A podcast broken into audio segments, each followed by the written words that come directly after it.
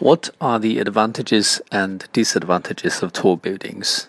The most obvious benefit of a tall building is that it saves space for the ever crowded cities so that the big cities do not have to sprawl without limit. Taller buildings also make cities more dynamic and vibrant, which is a big attraction to visitors. But on the other hand, tall buildings can be disadvantages. Many people question the safety, especially when disasters such as earthquake, fire, or terrorist attack occur, um, as the evacuation will unquestionably take much longer.